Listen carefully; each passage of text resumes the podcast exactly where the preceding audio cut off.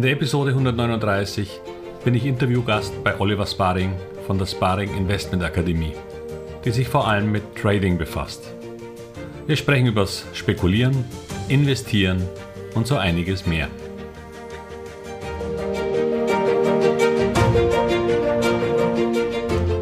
Herzlich willkommen, moin und Servus beim Podcast Aktien verstehen und erfolgreich nutzen. Mein Name ist Wilhelm Scholze. In diesem Podcast erfahren Sie, wie Sie das Instrument Aktie für Ihre Geldanlagen richtig einsetzen und dabei den Großteil der Profis hinter sich lassen können. Wie Sie teure Fehler vermeiden und am Wachstum der innovativsten Firmen der Welt partizipieren. Tipps gibt's viele. Hier geht's ums Know-how. Hallo und herzlich willkommen zur Börsenschule, dem Trading Podcast der Sparing Investment Academy. Heute unsere letzte Folge, bevor wir jetzt eine kurze Sommerpause machen. Letzte Folge von Staffel 6 dementsprechend auch. Wir haben heute nochmal einen ganz besonderen Gast mit dabei und das ist der Wilhelm Scholze. Hallo Willi, schön, dass du da bist. Hallo Oliv, vielen Dank fürs haben, fürs da haben. Sehr, sehr gerne. Erzähl doch mal vielleicht, bevor wir anfangen, uns über das Thema Börse und Aktien zu unterhalten, erzähl doch einmal kurz, mit wem wir es hier zu tun haben. Wer bist du, was machst du, wo kommst du börsentechnisch her? Ja, ich ähm, bin ursprünglich Münchner, lebe allerdings schon seit vielen Jahren in Hamburg, nur ich denke, das Münchnerische wird man mir wahrscheinlich weiter noch anhören können. Es sei dir verziehen. Danke, vielen Dank. ja, was, woher komme ich? Ähm, ich habe, ähm, ich bin seit über 30 Jahren Aktienprofi, sage ich mal in dem Sinne, dass ich damit mein Geld verdiene. Ähm, ich habe über 17 Jahre lang Fondsmanager, Vermögensverwalter, Pensionskassen in Aktien beraten. Äh, habe jetzt auch noch gerade äh, in der Schweiz ein paar alte Kunden von mir mal getroffen nach 17 Jahren und langen, langen Jahren. Und seit 10 oder 11 Jahren lebe ich inzwischen ausschließlich vom Investieren am Aktienmarkt weil ich nach Hamburg gezogen bin. Und wie man immer so schön sagt, welche Gründe gibt es äh, für einen Münchner nach Hamburg zu gehen? Der Job war es nicht. Das, das, das schöne Wetter wahrscheinlich auch nicht, oder? das schöne Wetter war es auch nicht, genau. Um wenigstens einmal das Wetter angesprochen zu genau, haben heute. Genau, ja, das stimmt. Ja, genau. Und ähm, jetzt saß ich da seit 10, 11 Jahren und äh, sitze auch vor mehreren Bildschirmen, allerdings nicht im Trading, sondern als Investor. Das heißt, äh, nichtsdestotrotz auch als Investor äh, muss man natürlich äh, up-to-date bleiben und gucken, was so passiert. Und äh, irgendwann gab sich halt dann die Idee, irgendwie nur das zu tun, ganz allein ist jetzt irgendwie auch langweilig. Und dann habe ich angefangen mal zu überlegen, wie kann ich das Wissen, das ich über die Jahrzehnte jetzt aufgebaut habe und auch aus Profi-Erfahrung habe, mal weitergeben. Und daraus entstand ein Podcast, ähm, der heißt Aktien verstehen und erfolgreich nutzen. Und, äh, und seit 2021 eine Masterclass Aktien. Und das ist es das, was ich jetzt eigentlich äh, sehr stark begonnen habe. So, jetzt geht so ein bisschen in die Vermarktung. Also es, es gibt da schon äh, ja, 70, 80 Leute, die schon dabei sind. Ähm, aber es wächst jetzt halt. Mhm. Da ist sozusagen jetzt mein neuer Schwerpunkt. Nichtsdestotrotz laufen bei mir permanent weiterhin die Bildschirme natürlich. ist interessant. Also du kommst quasi von der anderen Seite. Wir sind ja hier im Podcast meistens irgendwo im Bereich des Spekulierens, des Tradens unterwegs. Äh, mit dir haben wir jetzt mal einen waschechten Aktienprofi, Investorenprofi quasi mit, mit dabei.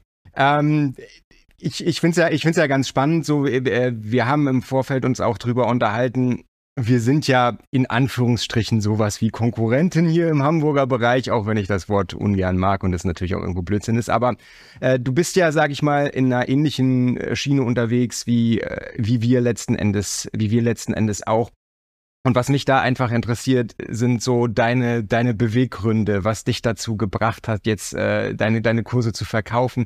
Du hast gerade schon angesprochen, äh, du sitzt, du sitzt auch vor deinen zwei Bildschirmen, du bist auch, äh, du, das ist ein, kann ein einsamer Job sein dann, auch wenn man nur das macht, oder? Ja, so ist es, ja. Ich meine, es war natürlich auch die Geschichte mit Corona. Man sitzt dann, dann kommt man noch nicht mal mehr raus, ja, und irgendwann haben wir gesagt, jetzt, ich will eigentlich eine neue Aufgabe, noch mal was anderes machen. Ich meine, dazu bin ich jetzt doch zu jung, um ganz nur noch Ferien zu machen, das hat natürlich auch keine Lust. Und äh, äh, sagen wir mal, das war ein, ein Thema, das habe ich eigentlich immer beschäftigt. Wie kann ich dieses, was ich da habe, so weitergeben? Und daraus entstand mal eine Beta-Version, in der ich acht Wochen lang äh, 20 Leute, knapp 20 Leute, Dienstag und Donnerstag abends um 20 bis 22 Uhr einen Kurs gemacht habe. Das war natürlich völliger Wahnsinn, weil das war im Sommer. Mhm. Es waren immer alle da aber es war natürlich hardcore hart. Und daraus entstand dann im Grunde die nächste Version, die jetzt ein Mentoring-Programm ist mit einem Online-Kurs, der über zwölf Wochen geht. Und das Thema allerdings natürlich aus Investorsicht angeht. Natürlich gibt es da auch sowas wie Charts, aber per Saldo, um das zu erklären, das ist eins von vielen Modulen. Aber es geht natürlich mehr um, es geht um Bewertungen, es geht um äh, Informationsbeschaffung, Automatismen, wie kann ich Dinge zeitlich verkürzen, weil die Leute ja natürlich arbeiten und nicht so viel Zeit haben. Es geht um Portfolioaufbau, Struktur. Es geht aber nicht darum zu erklären, was eine Dividende ist. Das setze ich schlichtweg voraus. Das kann man auch googeln, also solche Dinge geht es nicht, sondern es geht schon alles ein bisschen tiefer aus der Sicht eines Profis, der davon lebt. Ja, und aus, aus dieser ganzen Corona-Geschichte entstand dann im Grunde die Idee, äh, daraus etwas zu machen und etwas Neues zu kreieren, was für mich extrem spannend ist, weil äh, auch als, als, als Aktieninvestor ist man ja immer dran, neue Dinge zu lernen und zu lesen. Und in dem Fall musste ich jetzt einen Kurs kreieren, ich musste einen Podcast kreieren, ich musste lernen, wie man eine Webseite baut und beziehungsweise zumindest mal äh, das Rudimentäre dazu. Äh, also es gab viele, viele Dinge, in denen, und ich bin noch lange nicht fertig äh, mit dem weiteren Ausbau dieser Geschichte, was ich extrem spannend finde. Jetzt kommt noch KI dazu ein bisschen. Also es ist äh, äh, hochspannend und macht mir wieder Spaß und es gibt nochmal so einen schönen Kick. Ja, ja, kann, kann, ich, kann ich alles absolut nachvollziehen. Äh, vielleicht mal kurz zur Vorgeschichte, weil äh, einige von euch werden sich jetzt vielleicht denken, so ja, ähm, waschechter Investor und irgendwie hier Olli als Trader sitzen sich jetzt hier gegenüber. Wie haben wir uns kennengelernt? Äh, witzige Geschichte. Also Mani und ich waren ja in, was, dieses Jahr oder was? Letztes ja, ja, das nee, dieses nee, Jahr, ne? Anfang, Anfang diesen Jahres äh, ja. war die Investmesse in Frankfurt. Äh, Mani und ich waren eingeladen in Stuttgart, Stuttgart. richtig. Ja. Frankfurt, Frankfurt war die World of Trading letztes ja. Jahr. Wir waren eingeladen vom The Trading Pit und wir haben uns ein Zugticket dorthin gebucht und sind dann morgens beim Zug angekommen, haben uns ein schönes Abteil gebucht gehabt und sind in den Zug reingekommen und da war schon so eine, so eine Spur von Kaffee, die da runterlief, den ganzen Gang. Und am Ende des Ganges hörte man einen fluchenden Mann, ja, ja, genau. Das, ähm, genau. Also auch ich bin mit dem Zug nach Stuttgart gefahren von Hamburg aus, weil ich äh, ja auch so, so, so Flyer-Geschichten dabei hatte und so, so Banner und das ging mit dem Flugzeug alles nicht so vernünftig. Außerdem dachte ich, naja, gut, sitzt man gemütlich im Zug und alles wunderbar. Nur habe ich dann über äh, vergessen, dass ich irgendwann einmal noch einen Kaffee ganz gerne hätte und dann hatte ich einen Koffer und dann hatte ich all diese Dinge äh, und irgendwie war das dann too much äh, beim Einstieg und dann ist mir der Kaffee ausgelaufen, der Deckel runtergefallen und das war, also der Einstieg in diese, in diese Zugfahrt war äh, eher weniger prickelnd, ja. Und dann war auch noch alles voll. Ich meine, wir fuhren erste Klasse äh, und ich dachte, das ist alles voll, aber der Zug wurde getauscht. Und dann bin ich schon im Großraumwagen gewesen, da um Gottes Willen bloß wieder raus. Und dann war, Gott sei Dank, in einem Abteil, wart ihr beide da drin und äh, noch, noch einer oder zwei, das heißt, das war platzfrei und dann habe ich mich sozusagen, hatte ich das Glück, euch kennenzulernen. Was ganz witzig war, weil man in einem Riesenzug sitzt und am Ende fahren zwei auf die gleiche Messe, denn ich hab, war halt da als Aussteller dann auch ähm, sammel gemeldet und deswegen ja. hatte ich das alles dabei. Also eine sehr, sehr witzige ja, Geschichte. Finde ich auch total. Äh, und dann ist es immer gut, die Mani dabei zu haben, weil die Mani ist, hat ein unglaubliches Talent dazu, nicht nur Leute kennenzulernen und anzusprechen, sondern Mani hat die Leute auch so weit, dass sie ihr innerhalb einer Stunde ihre gesamte Lebensgeschichte erzählen. Nein, ja, ich freue mich sehr, dass ich das gemacht habe, weil es waren sechs sehr unterhaltsame Stunden. Ja, auf jeden Fall. Absolut. Auf jeden Fall. Ja. ja, nee, auf jeden Fall schön, dass wir uns kennengelernt haben. Ähm, kommen wir aber mal zurück äh, so ein bisschen zum Fachlichen. Ähm, Investition und Spekulation. Mir persönlich ist es immer sehr, sehr wichtig, dass alle Kunden, die zu uns in die Ausbildung kommen, gerade diejenigen, die sich eben in irgendeiner Form fürs Trading interessieren und das gerne lernen möchten, dass die glasklar zwischen diesen beiden Feldern an der Börse unterscheiden. Investition und Spekulation. Ich sage den Leuten immer, ihr müsst darauf achten, dass ihr das voneinander trennt. Das eine ist eure Altersvorsorge, das ist wichtig. Investition ist Pflicht für jedermann. Trading muss man wissen, ob man das möchte und ob man das gerne erlernen möchte. Wo siehst du so die wesentlichen Unterschiede zwischen investieren und spekulieren? Ich meine, du musst ja auch irgendwo einen Grund haben, warum du dich als reinen Investor betrachtest. Ja, ich würde die Unterscheidung gar nicht so machen, äh, ganz so, also nicht auf die Art und Weise, weil witzigerweise hatte ich vor etwa sechs bis acht Wochen selber einen Podcast über das Wort Spekulation. Um, ähm, und ich finde, das Wort spekulieren ähm, man muss mal sehen, woher das kommt. Das heißt, im Grunde kam das aus dem, aus dem lateinischen Speculatio und hat nichts mit Spekulatius zu tun, dem Weihnachtsgebäck, sondern mit Vorausschauen, mit Betrachten und mit Nachdenken und dann investieren und Entscheidungen treffen. Und ich glaube, das hat etwas mit eurem Fall zu tun, genauso wie aber für jemanden, der fünf Jahre vorausguckt. Weil im Grunde geht es auch beim Investieren um Vorausschau. Es geht um Planung, um Überlegung, wer ist, welche Branche wird zukünftig gut sein, welche Unternehmen daraus, warum, wieso, weshalb, sind die Bewertungen okay. Also das heißt, im Grunde geht es auch hier um Vorausschau.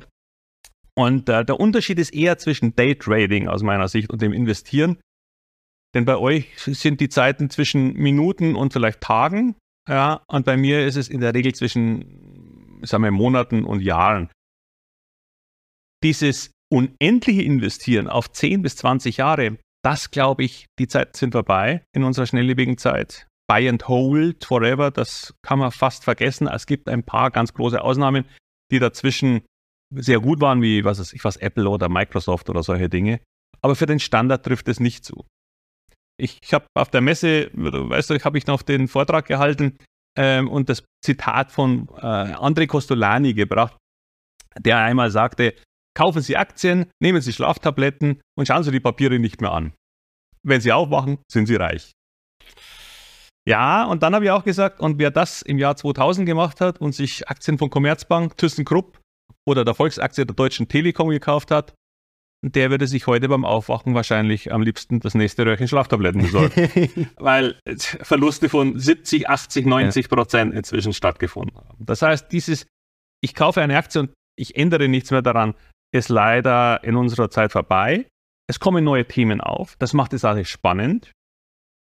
Aber man muss halt auch aufpassen. Also, wenn wer, wer sich damit gar nicht beschäftigen will, für den sind ETFs eine wunderbare Lösung. Es geht wirklich darum, dass man sich auch beim Investieren mit den Themen beschäftigen muss, sie verfolgen muss und immer wieder neu evaluieren, ob die Story noch stimmt oder ob der Preis noch stimmt. Ja, ja, absolut. Äh, Wäre auch so ein bisschen meine nächste Frage gewesen. Ähm, wenn mich jemand fragt, Altersvorsorge, wie soll ich vorgehen, dann sage ich in der Regel, für 95 Prozent der Leute da draußen ist der Weg über den ETF genau der, den sie wahrscheinlich gehen sollten. Wie stehst du zu dem ganzen Thema? Warum Einzelaktien und keine ETFs?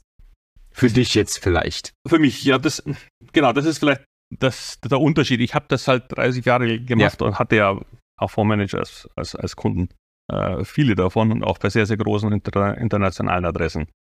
Ähm, ich glaube, für die meisten, da hast du völlig recht, sind ETFs eine sehr, sehr gute Wahl.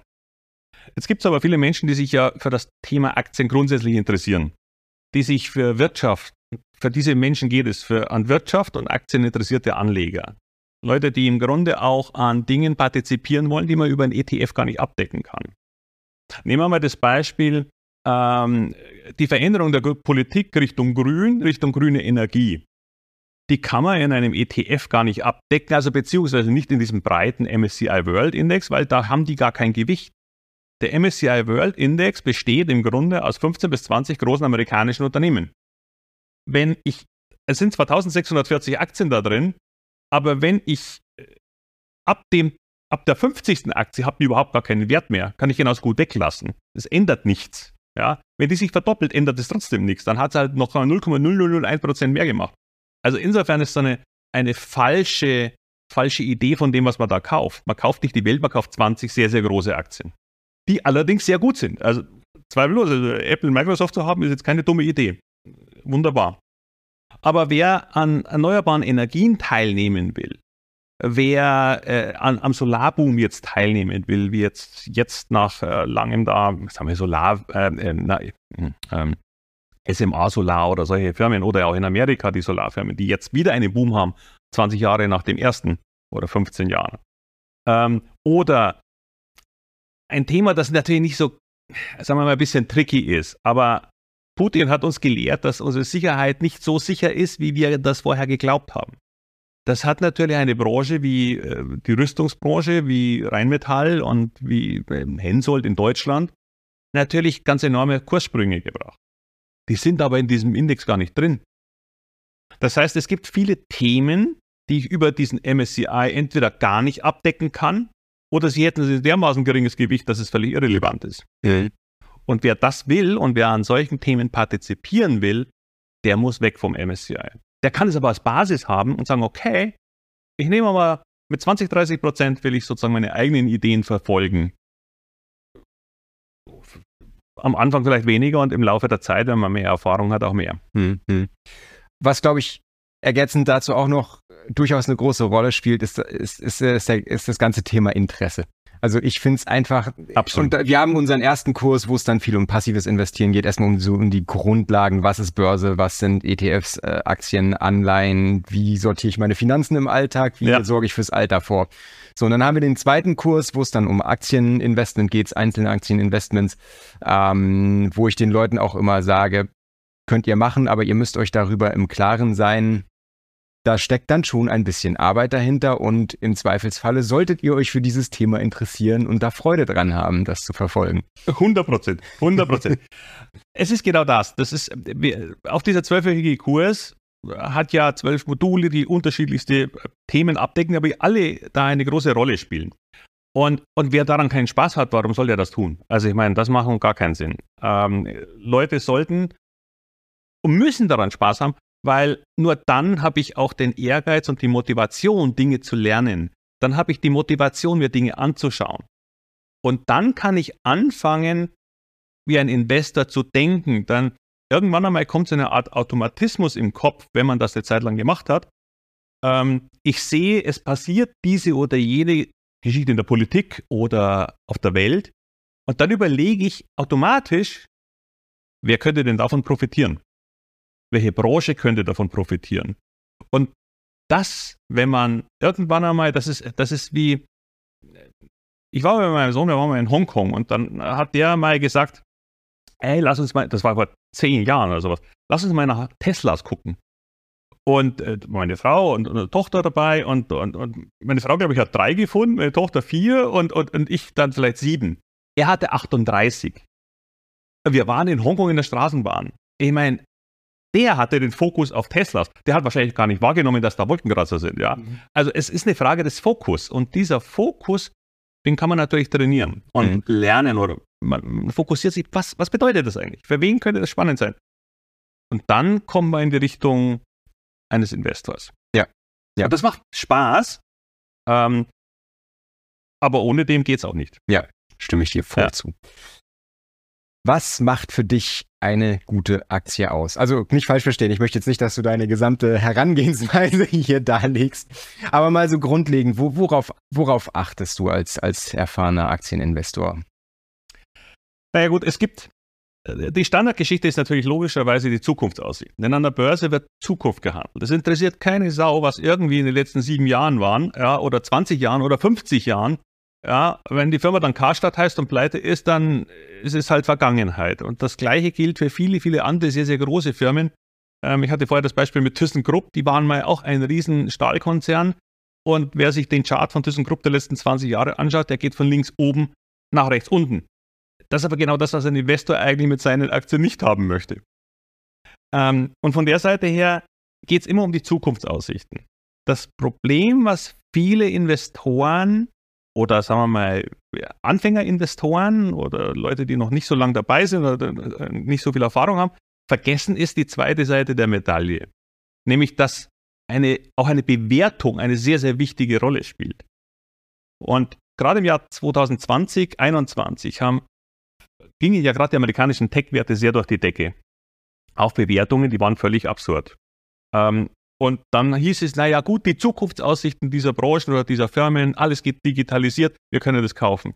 Das Problem ist, dass man mit solchen Unternehmen sehr viel Geld verlieren kann, weil man sie zum falschen Zeitpunkt kauft. Mhm. Zu, einem zu einer Bewertung, die nie wieder erreicht wird. Ich hatte auch in dem Vortrag hatte ich das Beispiel mit Microsoft. Microsoft zweifellos eines der erfolgreichsten Unternehmen der Welt. Aber wer im Jahr 2000 2000, genau, zur Jahreswende 99, 2000 Microsoft-Aktien gekauft hätte, hätte 17 Jahre warten müssen, um seinen Kurs wiederzusehen. 17 Jahre. Also, das ist nun wirklich sehr lang. Ja? Durchaus. So, und wir reden von einem der besten Unternehmen der Welt. Ja. ja. Also insofern, es hat schon etwas miteinander zu tun und Warren Buffett würde mir da sicher sehr zustimmen.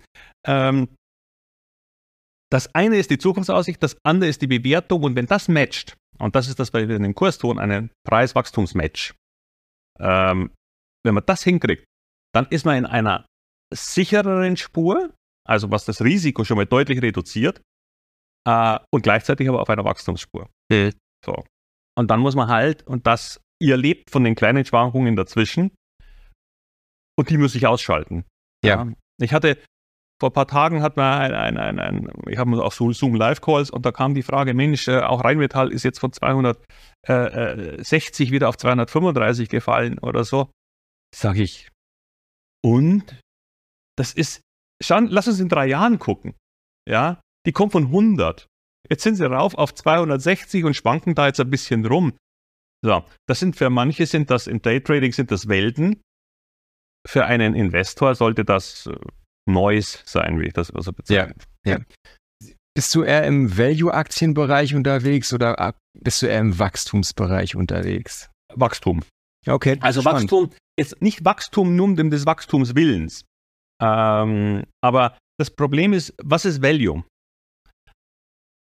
Eine Firma, die im Grunde über die letzten zehn Jahre oder zehn Jahre nicht wächst. Ich nehme mal so Beispiel Vodafone, also Telekom. Telekom-Branche ist im Grunde ein gesättigter Markt. Äh, es gibt in Deutschland ja keinen, der kein Telefon hat oder vielleicht sogar zwei. Ja, also dieser Markt ist gesättigt. Und jetzt nehme ich gerade Vodafone, weil das eine völlige Katastrophe ist, diese Firma. Seit sieben Jahren haben die null Umsatzwachstum. Aber die Gewinne gehen potenziell eher zurück, weil der Wettbewerb natürlich da ist. Also insofern habe ich im Grunde fallende, fallende Gewinne, stagnierende Umsätze. Warum soll der Kurs steigen? Also das macht keinen Sinn. Ja. Also das heißt, die Grundvoraussetzung, der Haupttrigger Nummer eins ist tatsächlich Wachstum. Aber was manche dann im Grunde leider eben vergessen, sie extrapolieren dieses Wachstum bis in die Unendlichkeit. Mhm. Das ist das, was passiert ist ähm, jetzt in 2020 als die ganzen Aktien aus der Corona-Zeit enormes Wachstum hatten, die von Delivery Hero, HelloFresh, äh, irgendwelche Auto äh, 1 oder sonst was. Man hat gedacht, die Digitalisierung, alles bleibt so. Ich hatte ein sehr gutes Investment in, in Westwing. Westwing machte, habe ich irgendwie bei 8 gekauft und dann irgendwie bei 32 verkauft. In sieben Monaten. Die machten Möbel als, als Versandhandel. So, jetzt hatten wir natürlich Corona. Corona, die Leute mussten zu Hause bleiben. Es gab Homeoffice, es gab sogar Lockdowns. Das heißt, die Leute waren im Grunde zu Hause eingesperrt und konnten von zu Hause aus arbeiten. Klingt alles super. Und dann haben sie festgestellt, sieht scheiße aus hier. Und dann haben sie Möbel gekauft. Mhm. Und das war, äh, die Umsätze dieser Firma haben sich verdreifacht. Ja, um hunderte Millionen gewachsen. Der Kurs hat sich verfünffacht, versechsfacht. Das Problem ist nur, irgendwann kommt BioNTech auf die, äh, daher und bringt einen Wirkstoff. Und die Leute wollen wieder raus. Und irgendwann endet der Lockdown und irgendwann endet das und dann haben die Leute alle Möbel und dann wollen sie das nächste Mal wieder woanders Möbel kaufen, weil jeder hat ja das erledigt. Und dieses einfach extrapolieren in die ewige Zukunft macht dann keinen Sinn. Und die Aktie, die war mal bei 50 und jetzt ist sie halt wieder bei 8, glaube ich, oder so. Mhm. Alles wieder weg. Ja. Und das sind diese Dinge, da, da kommt eben Bewertung ins Spiel und wenn die Bewertung absurd wird, kann man so eine Aktie schon noch halten, aber man muss den Finger auf den Knopf haben. Und deswegen sage ich, man kann nicht einfach sagen, einmal kaufen und liegen lassen, the rest of life. Das ist auch als Investor falsch. Mhm. Ja, ja, sehe ich genauso. Also, äh, wenn ich mal für uns spreche, wir gehen, also wir sind schon eher, sage ich mal, im Bereich Value unterwegs, große Konzerne, die sich irgendwo über Jahrzehnte, die sich durchaus noch in einem Wachstumsprozess befinden, aber die sich durchaus schon irgendwo über Jahrzehnte etabliert haben. Wir achten auf ähm, auf, auf den Sektor, der, in dem das Unternehmen unterwegs ist, auf finanzielle Stabilität, Rentabilität, Marktposition, Wachstumsrate selbstverständlich auch. Aber ich versuche schon, ich versuche schon Unternehmen zu finden. Ich sag's immer liebevoll, Gas, Wasser, Scheiße, Aktien. So, äh, Utilities-Sektor finde ich super, Consumer Staples-Sektor finde ich super. Ähm, also ich, ich bin jetzt, für, wenn ich für mich spreche, ich bin jetzt nicht derjenige, der das neue Biontech sucht. Irgendwie. Das ist. Äh nee, aber warum auch? Aber ich meine, jetzt frage ich, ich frage mich jetzt gerade, warum eigentlich überhaupt? Weil eigentlich kannst du bist ja völlig offen, wenn du über wie lange ist euer Zeithorizont normalerweise? Also wenn ich jetzt, wenn ich jetzt im Bereich des Investierens von meinem eigenen Portfolio mal ausgehe, tatsächlich 80 Prozent meines eigenen Portfolios sind ETFs. So. Okay. Die handle ich zusätzlich noch so ein bisschen mit Optionsstrategien, äh, ja. äh, um kleine Zusatzrendite zu, zu erwirtschaften, die restlichen 20 Prozent. Wenn ich mal irgendwie, ich, ich halte jetzt zum Beispiel äh, eine Philips-Aktie. Philips ist völlig in den Keller gegangen, mhm. war dann, war dann nach unserer Analyse sehr, sehr viel, sehr, sehr stark unterbewertet habe ich habe ich beim fast beim Tief habe ich habe ich die da habe ich ein bisschen Glück gehabt auch ähm, habe ich die habe ich die erwischt bin damit jetzt irgendwie 80 Prozent vorne und habe die jetzt erneut bewertet, habe gesehen, okay, die Unterbewertung ist jetzt längst nicht mehr so stark Aber das wie ist vorher. Investor-Denken. Ver verkaufe ich, verkaufe ich. Das ist Investments. Ja, ja, natürlich, das sind Investments. Okay. Alles, alles was wir eben, ich sag mal, alles, was wir im Trading-Bereich machen, ist sowieso eine ganz andere. Ich sage immer, wenn sich jemand für Daytrading interessiert, ja. dann muss er sich nur nicht mal für Wirtschaft interessieren. Nee. Das ist, das ist, da achten wir auf Dinge, die haben mit Wirtschaft einfach nichts mehr zu tun. So, wir ja, gucken, ja, okay, ins, wir gucken ins Orderbuch, wir gucken okay. die Angebots- und Nachfrageverteilung ja, und solche Dinge. Das hat mit Investieren eigentlich überhaupt nichts mehr zu tun. Insofern, äh, ich glaube, als Investor bin ich sehr, sehr konservativ unterwegs. Mal mit einigen Abstechern, wenn ich mal wirklich denke, da habe ich jetzt was gefunden, was, was wirklich unter, unterbewertet ist und was man, was man wirklich gut machen kann. Ja. Es, äh, es gibt ja zwar zwei Ansätze. Ähm, Warren Buffett sucht ja auch immer Aktien, der kommt jetzt mal auf diese Philips-Geschichte möglicherweise, ja. Der sucht Firmen, die sehr, sehr gut sind, die langfristig äh, äh, top sind und die im Grunde in irgendeiner Art und Weise gerade aufgrund des Marktes oder aus irgendeiner Sondersituationen heraus stark fallen und dann kauft er die. So, das ist das eine. Das Problem ist, man findet davon sehr, sehr wenige. Also es ist, also entweder man muss in einem Crash kaufen, das ist aber extrem schwer, weil man erstens mal in dem Moment psychologisch selber erstmal die Hose voll hat. ja. Und zum Zweiten, und das muss man ja auch sagen, ist es ja so, dass man meistens ja Aktien hat. Das heißt, man liegt sowieso schon ganz schön übel hinten, weil es, also ich habe immer Aktien eigentlich. Also auch wenn es fällt, habe ich Aktien. Aber ich habe es halt dann auch wieder, wenn es steigt. Hat auch wieder ein Warren, äh, äh, Quatsch, äh, André Costolani Zitat, ja. Wer keine Aktien hat, wenn es fällt, hat auch keine, wenn es steigt. ja, also, stimmt. Ist so, ja. So. Das heißt, man muss halt wissen, was man dann kauft. So. Und diese, auf diese Crash-Geschichten, Warren Buffett sitzt auf 130 Milliarden Cash. Okay, der kann warten, ja. Wir haben einen anderen Ansatz in, in der Masterclass. Es geht darum, dass die Aktie jetzt günstig ist auf Sicht von drei Jahren. Das heißt, ein, eine Aktie kommt als Investment nur in Betracht, wenn sie ein Potenzial von roundabout 50 Prozent oder mehr hat. Aber nicht auf Sicht von drei, vier Wochen oder Monaten, sondern auf Sicht von, sagen wir, zwei bis drei Jahren das Potenzial. Das heißt nicht, dass das jede schafft. Aber wenn ich das Potenzial nicht mehr habe, sondern nur vielleicht 10, 20 Prozent Potenzial, weil sie eigentlich eh schon teuer bewertet ist und weil das Wachstum nie existiert oder weil irgendwelche anderen äh, Wettbewerbsnachteile existieren, gibt ja viele, viele Gründe dafür. Warum soll ich mir das dann anschauen? Weil je weniger Potenzial von Haus aus da ist, desto größer ist das Risiko, wenn mal was schief geht. Eine Firma, die aber das Potenzial von 100 Prozent hat und auch einigermaßen vernünftig bewertet ist, da kann was schiefgehen und trotzdem steigt das Ding noch deutlich. Hm. Wo du es jetzt gerade ansprichst, was, was ist so dein, dein Anlagehorizont im Schnitt? Wie lange hast du deine Aktien? Pi mal Daumen? Äh, kann ich nicht sagen, weil tatsächlich, ich hatte, ich, ich hatte, äh, Nummer Sixt hatte ich fünf Jahre, ja, dann bin ich mal raus in Corona, weil Corona-Lockdowns dachte ich mir, na gut, wenn die Leute nicht mehr in Urlaub fahren können, dann können sie auch keine Mietautos brauchen, ja. Also so. Und dann bin ich aber wieder eingestiegen, weil irgendwann war das ja klar, dass das wieder öffnet ja. und die Aktie war günstig äh, und, und die Firma war besser als die anderen. Also es gingen ja ein paar pleite oder mussten dann Chapter 11 anmelden in Amerika und die eben nicht. So, und, und dann gehe ich da wieder rein. Äh, andere Firmen hatte ich, hatte ich fünf Wochen. Warum? Nicht, weil die Firma schlechter geworden ist. Aber ich hatte das Glück, die ist um 40 Prozent gestiegen innerhalb von sechs Wochen. Und wenn eine Firma schon, wenn ich mein Zielpotenzial von 60 Prozent habe, sage ich mal, auf Sicht von zwei Jahren, und die Firma macht 40 Prozent in sechs Wochen, und es ändert sich sonst nichts, dann bleiben ja nur noch 20 Prozent für die nächsten zwei Jahre oder knapp zwei Jahre. Ich meine, dann habe ich im Grunde das auch wieder. Und das ist genau der Punkt. Man muss auch mal verkaufen können und an dem Verkaufen scheitern die meisten Investoren. Das auch mit dem Buy and Hold. Weil es gibt nicht nur den Grund, es gibt verschiedene Gründe zu verkaufen.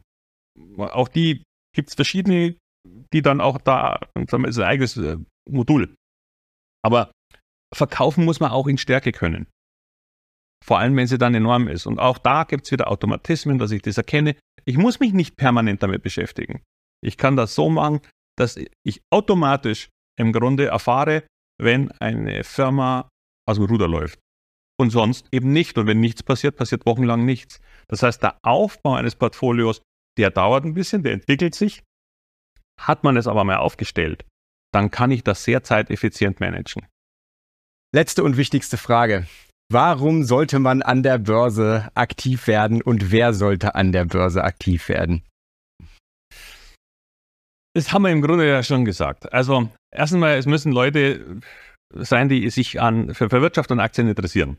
Also für den Bereich Investments. Ja. ja. Trading sind, das ist eine ganz eigene Klientel, die im Grunde Spaß daran haben, so kurze Dinge zu tun. Ist auch völlig legitim, kann man machen. Ich halte es für schwer oder ich kann es nicht. Machen wir mal so rum. Ja. Es ist schwer.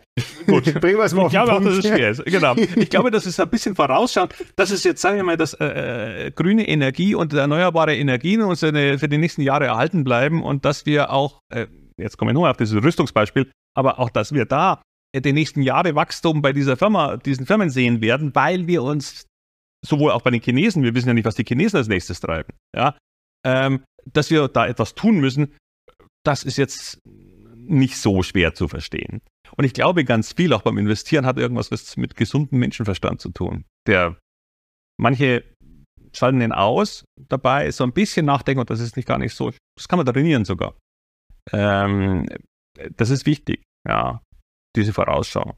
Und ja, mal ein ganz interessantes Buch gelesen. Ich, ich glaube, ich, ich, ich, ich habe es schon, ich schon öfter mal im Podcast erwähnt. Äh, Kevin Davy, Winning Trading Algorithms, Automated, keine Ahnung, ich habe den Titel leider nicht mehr ganz auf dem Schirm.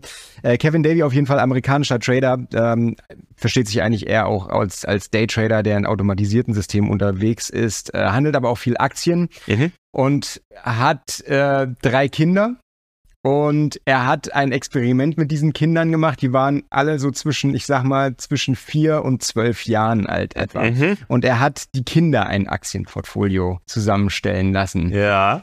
Auf Basis einfach dessen, was die Kinder denken, was irgendwie gute Unternehmen sein könnten. Und dieses, dieses Portfolio hat erstaunlich gut performt.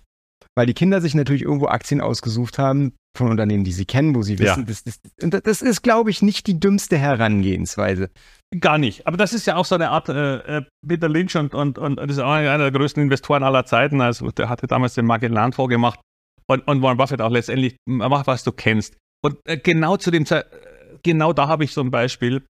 Äh, mein Sohn hat mir damals, äh, 15 war er da ungefähr, das ist jetzt 20 Jahre bald her, gesagt, Apple muss man haben. Ach, ja, 15 Jahre. Das war, das war 2007, als das iPhone rauskam. Mhm. Der hatte schon ein iPod und dann wollte er unbedingt dieses iPhone. Er sagte, das ist, das ist, das ist mega, das muss man haben, das ist, das ist, das ist, das ist es. Und er hat mir, und er wusste, was ich tue, ja. Also insofern hat er mir natürlich auch gesagt, wie ist denn da die Aktie oder sowas? Und ich habe es nicht getan.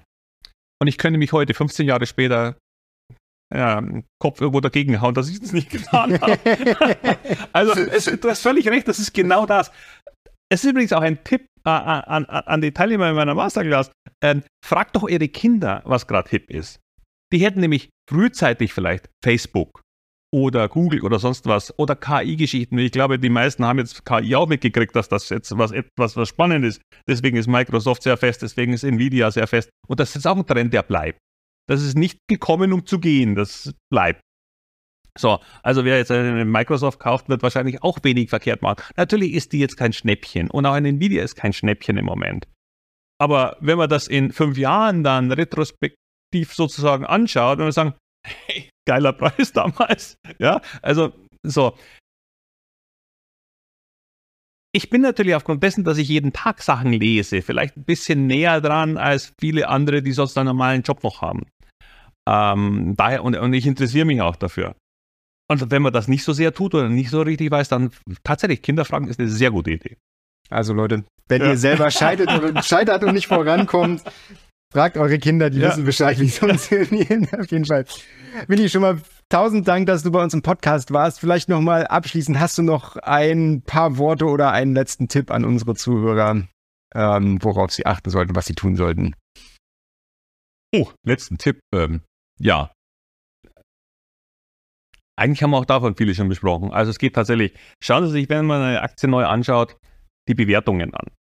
Ähm, ein KGV ist nicht schlecht, weil da gibt es ein G für Gewinn. Ja, äh, Umsatz muss wachsen, Gewinne müssen wachsen und schauen Sie sich die Verschuldung an. Denn es gibt natürlich Firmen, die so verschuldet sind und keine Gewinne machen und dann ist sozusagen die Pleite vorprogrammiert. Also man kann viele Fehler machen, aber eines ist klar, wenn man die Grundlagen und das Know-how hat und erwirbt, dann spart man sich eine Menge Fehler und man schlägt schon den Großteil aller Anleger da draußen, indem man die ganz großen, teuren Fehler vermeidet. Finde ich, ist ein sehr, sehr schönes Schlusswort. Vielen Dank, Dank nochmal.